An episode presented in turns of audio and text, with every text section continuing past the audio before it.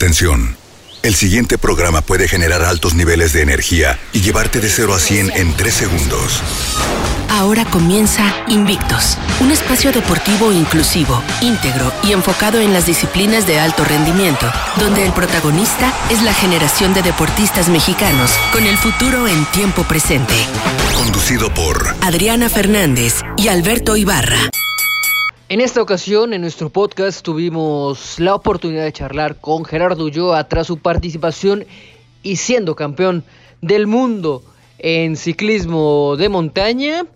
Se prepara para los Juegos Olímpicos de Tokio 2020. Él es Gerardo Ulloa. Amigos de Invicto, regresamos y tenemos el placer, el honor de que Gerardo Ulloa campeón mundial de ciclismo de montaña, esté con nosotros. Gerardo, un gusto primeramente y felicidades por los logros obtenidos. ¿Cómo estás? Buen día. Hola, ¿qué tal? Muy buenos días. Muchísimas gracias. Gracias, gracias por este, por este tiempo también y un saludo también para ti. Hola Gerardo, ¿qué tal? Un gusto saludarte. Muchas felicidades por todo lo que has realizado en estos últimos días, eh, todo el trabajo y dejando por supuesto el nombre de, de México muy en alto. Ya más descansado, ya relajadito para que nos platiques cómo te sientes después ya de algunos días estar asimilando lo que has logrado. Eh, sí, bueno, como lo comentas, ya un poquito más relajado, ya más tranquilo, eh, ya en casa por fin. Eh, pues la verdad, a gusto, contento por, lo obtenido el año. creo que, que fue un año para mí muy bueno, aprendí muchas cosas, pero pues ya ahorita recapitulando, enfocándome para el año 2021, eh, pensando en qué, voy a hacer, qué movimientos tengo que hacer para el 2021, pero contento de, mis resultados en el año 2020. Digo, el resultado importante de este año para ti fue el Campeonato Mundial en República Checa. Venías de atrás, cuéntanos, vimos las imágenes, dieron una vuelta al mundo, porque un mexicano en los últimos instantes logró la hazaña de, de llegar en el primer lugar. ¿Cómo fue esa parte? ¿En qué momento dijiste atacamos para llegar al primer puesto? Pues bueno, fue una carrera que tenía bastante tiempo eh, mirándola. Eh, hace mucho tiempo quería ganarla esa competencia, no había tenido la oportunidad de correrla, que es el short track, es una prueba corta que se corre en una Copa del Mundo y esa prueba te da tu ranking para el día siguiente en el cross country olímpico. Entonces, pues es una prueba corta, le llamamos la prueba corta, la pista corta, que consta pues de 20 minutos, eh, las vueltas, 20 minutos más una vuelta se podría decir. Entonces, pues sí, fue una carrera bastante complicada, mucho lodo, muchas caídas, eh, muchos empujones. Eh, entonces, pues prácticamente fue ir, tranquilo toda la carrera tenía muchas ganas de ganarla. Como te comento, ya desde varios meses atrás este, tenía la ilusión de querer ganar esa prueba al principio se me complicó demasiado. Eh, un compañero mío, bueno, no mío, sino un compañero del grupo se cae adelante de mí, eh, se tropieza, me voy para atrás. Eh, cuando menos me doy cuenta, pues voy hasta el final del grupo. sabía que era una carrera que había que tomársela con calma también, ya había visto varias pruebas, entonces poco a poco empecé a remontar, a remontar, empecé a crear estrategias para tratar de remontar sin desgastar tanto. un momento donde se da un parón en la carrera, yo paso a la punta, eh, comienzo a poner un ritmo cómodo para mí, eh, en punta ya de carrera. Después me paso para atrás un poquito para volver a recuperar un poquito en lo que fue el, short track. Y posteriormente, pues ya, simplemente preparo lo que viene siendo el sprint, el cierre. Y pues afortunadamente venía bien de piernas, me sentía bien y se pudo, se pudo lograr el primer lugar en esta prueba del short track. Gerardo, eh, después de todo lo que se tuvo de descanso por la pandemia, eh, físicamente pues vemos que estás bien porque la carrera pues se ganó más por orgullo, eh, por esas ganas de, lograr un objetivo, ¿no? Así es, pues bueno, también no fue que con esto de la pandemia yo haya parado de entrenar, seguí entrenando tal cual, cambió un poquito los entrenamientos, eso sí, pero pues fueron siguiendo, fuimos siguiendo una planeación acorde a lo que eran las competencias. Mm, eran entrenamientos bastante largos, la verdad, de muchas horas, pero pues básicamente durante la pandemia pude seguir entrenando todavía. Justamente eso te quería preguntar.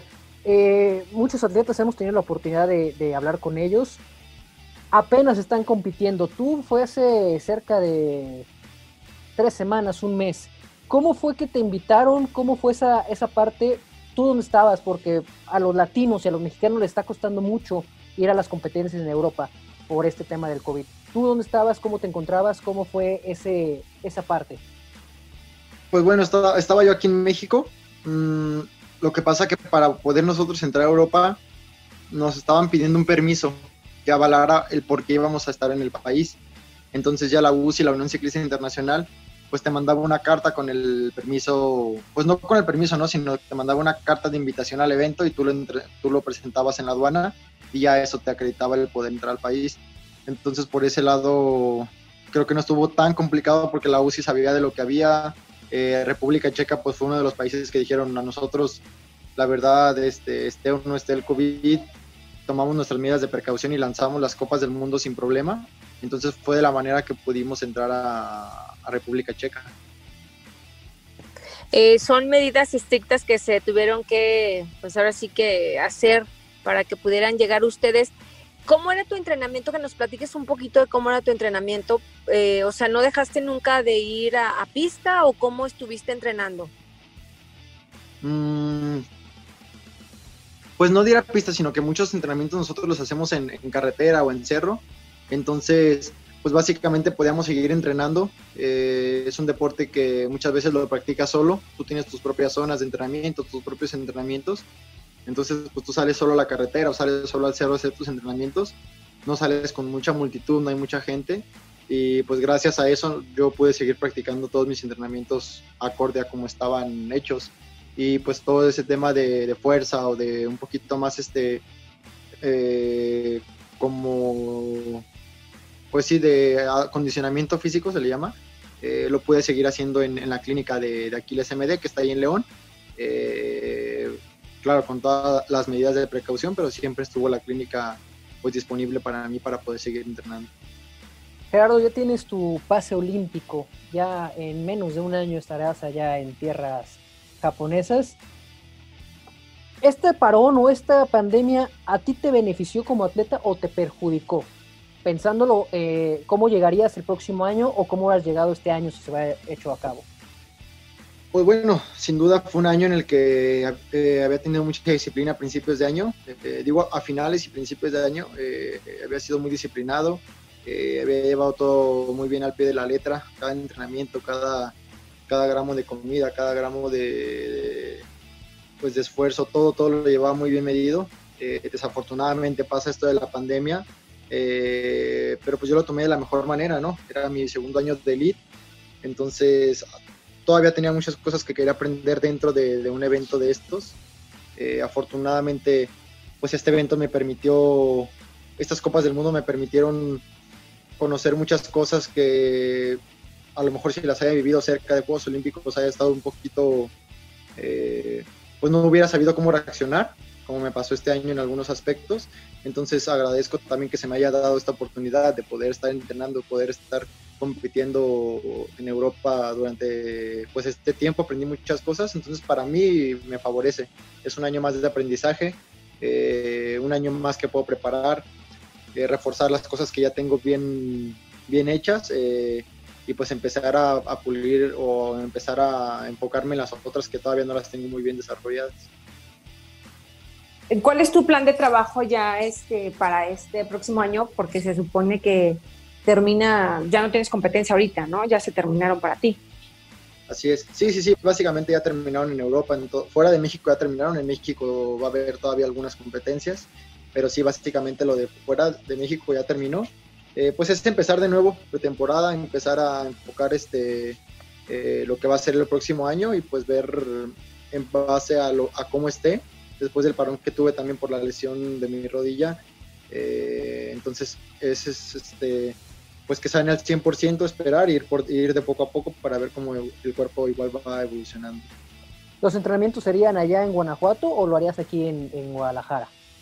Pues la verdad, un tiempo estoy en Guadalajara, un tiempo estoy en Guanajuato, pero la mayor parte del tiempo sí estoy en Guanajuato, debido pues que ya también está, como te comentaba, la clínica de Aquiles, entonces es donde pues todos mis entrenamientos abajo de la bici los hago en la clínica. Entonces sí también es muy parte importante que esté ahí en, León. O sea, pero competencias todavía no tienes tu plan específico, si vas a ser campamento qué competencias vas a tener? Pues fíjate que eso todavía es un tema. Eh, yo te podría decir, a lo mejor tengo tales competencias, pero pues con esto de la pandemia ah, puede cambiar de un día para otro. Eh, así nos pasó este año en Estados Unidos, estábamos por competir, nos cancelan un día antes ya estando en Estados Unidos. Entonces, pues hay plan A, plan B, plan C, hay muchos planes que se pueden hacer debido a, con esta pandemia. El año siguiente no creo que sea la opción de que se vaya a terminar todo esto. Entonces, pues hay muchos planes todavía al aire, eh, pero pues sí, tratar de ir a las Copas del Mundo, que son las importantes, eh, y pues esperar a ver cómo se soluciona y ver si podemos hacer eventos antes de Copas del Mundo. Oye Gerardo, hay que irnos un poquito atrás. ¿Cómo nació tu, tu afición y tu gusto por el ciclismo de montaña? ¿Cómo fue esa primera parte que, primera bicicleta me imagino, ¿no? Que fue ahí esa, el primer contacto con este deporte. Sí, sí, sí, pues bueno, a mi papá le gustó, le gustaba mucho el ciclismo, le gusta mucho el ciclismo. Entonces desde, desde chicos, a, tanto mis hermanos como a mí, nos, nos empezó a, llevar a carreras. Mi primera carrera pues fue a los tres años de edad. Eh, prácticamente me llevó una carrera, empecé, otro fin de semana otra carrera, otro fin de semana otra carrera.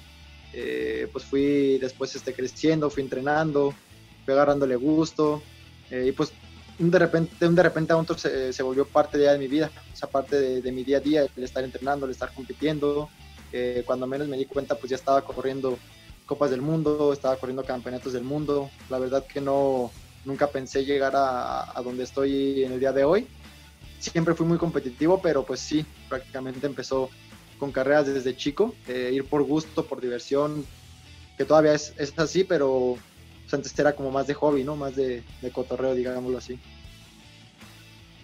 Y mira hasta dónde te llevó, ¿no? Todo lo que, lo que has logrado y lo que has dejado para México también, un compromiso pues muy importante, ¿no? Porque ahora con este nuevo triunfo que tuviste te deja más retos, ¿no? Sí, sí, claro. Eh, pues cada, cada, cada triunfo que vas teniendo pues nunca es suficiente, ¿no? Siempre quieres un poquito más y más y más y vas buscando más. Entonces, creo que no, no hay un tope, el tope nos lo ponemos nosotros mismos, eh, pero sí es verdad que siempre quieres más. ¿Cómo te ves el próximo año? ¿Cuál, eh, ya en los Juegos Olímpicos, ya te ves con una medalla, estar en los primeros lugares. ¿Cuál es tu plan para el próximo año?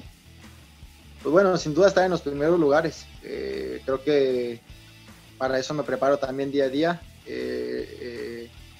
quiero estar siempre en los primeros lugares, este, representar bien a mi, a mi país, a mi familia, a mí mismo, eh, a mi equipo, a toda la gente que me rodea, entonces representarlos bien, dignamente y pues bueno, con eso esperemos estar en la pelea de las medallas, también en los Juegos Olímpicos, ¿por qué no?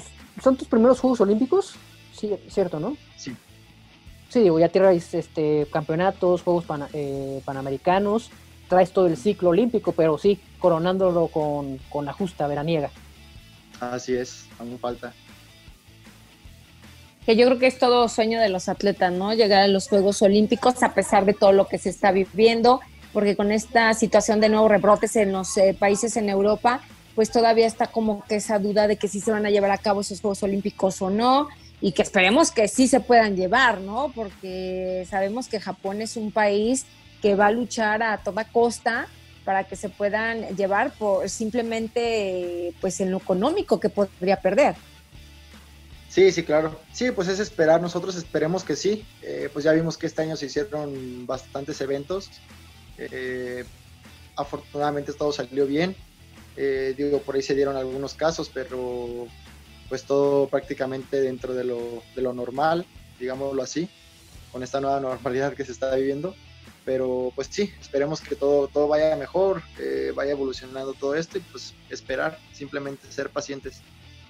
Muchas gracias Gerardo, la verdad, eh, un atleta que se espera mucho en, este, en estos próximos años, lo estás demostrando poco a poco y muchísimas gracias por atender los micrófonos de Radio Fórmula Jalisco. Ya sabes, aquí estamos para lo que se necesite y, ¿por qué no, en, en, un futuro ya con una medalla, ¿no? El próximo año. Hay que pensar en grande. Ojalá que sí. Ojalá y sí. Gracias, Gerardo, y mucho éxito para lo que viene. Muchísimas gracias a ustedes. Perfecto, ahí tuvimos a Gerardo Ulloa. Campeón del mundo en ciclismo de montaña.